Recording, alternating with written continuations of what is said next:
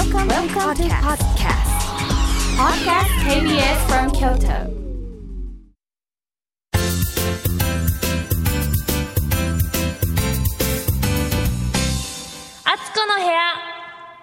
えーどうも、えーチュートリアル得意の妹のあつこです、えー今日もメールを読んでいきたいんですが、えーこちらは馬場さん、えーあつこさんこんにちは、えーいつもお兄さんの漫才面白く見ています。私にも兄がいるんですがいつも私をからかってきます。あつこさんは小さい頃など兄に変なことを言われた経験ってありますか？徳井さんは優しそうなので何も言わないのかな？ズバリ聞きたいです。あつこさんから見て兄の性格は？というメールなんですけど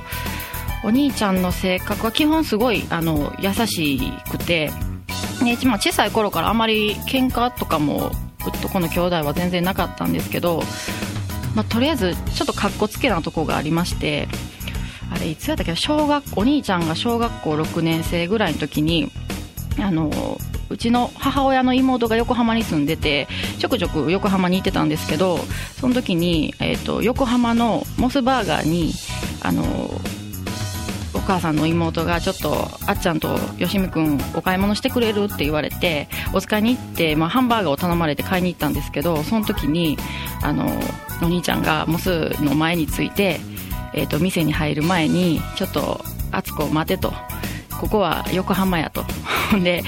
舐められ関西弁は絶対舐められるからお前は一言も絶対店員さんに喋りかけんなっていうのを小6のお兄ちゃんから言われまして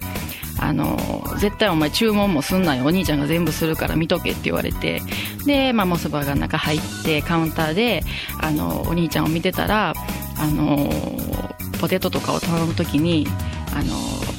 ポテトフライとあのハンバーガーとってあの自分なりの標準語を使って注文したはって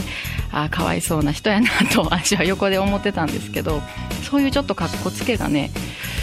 なんか昔からちょくちょくありますね。でもまあ基本、まあ、優しくて頼りになるお兄ちゃんです。じゃあまた、えーと、お兄ちゃんに対しての質問もどしどし待ってるんで、えー、メールください、えー、メールアドレスはリアルアットマーク KBS.NE.JP です。あつこの部屋。